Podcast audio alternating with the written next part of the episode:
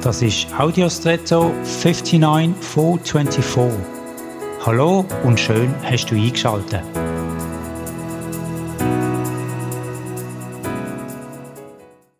Wenn man eine Hirnrei kocht, kann man ja wählen, wie lange man es in der Schale im heißen kochenden Wasser lassen will. Je nach Dauer ist dann das geschälte Ei härter oder weicher. Also sowohl das flüssige Eiweiß als auch das flüssige Eigelb werden mit genügend Hitze und notwendig langer Zeit hart. Interessant finde ich, dass das Eiweiß und das Eigelb nicht die gleichen Rahmenbedingungen haben. Nämlich, das Eiweiß ist begrenzt durch die Form vom Ei und von dem seiner Schale. Das Eigelb dagegen ist zwar rundum umgeben vom Eiweiß, das jedoch bestimmt nicht die Endform vom hart gewordenen Eigelb. Somit kann sich das Eigelb quasi so härten, wie es optimal ist, während das Eiweiß so nur eingeschränkt das machen kann.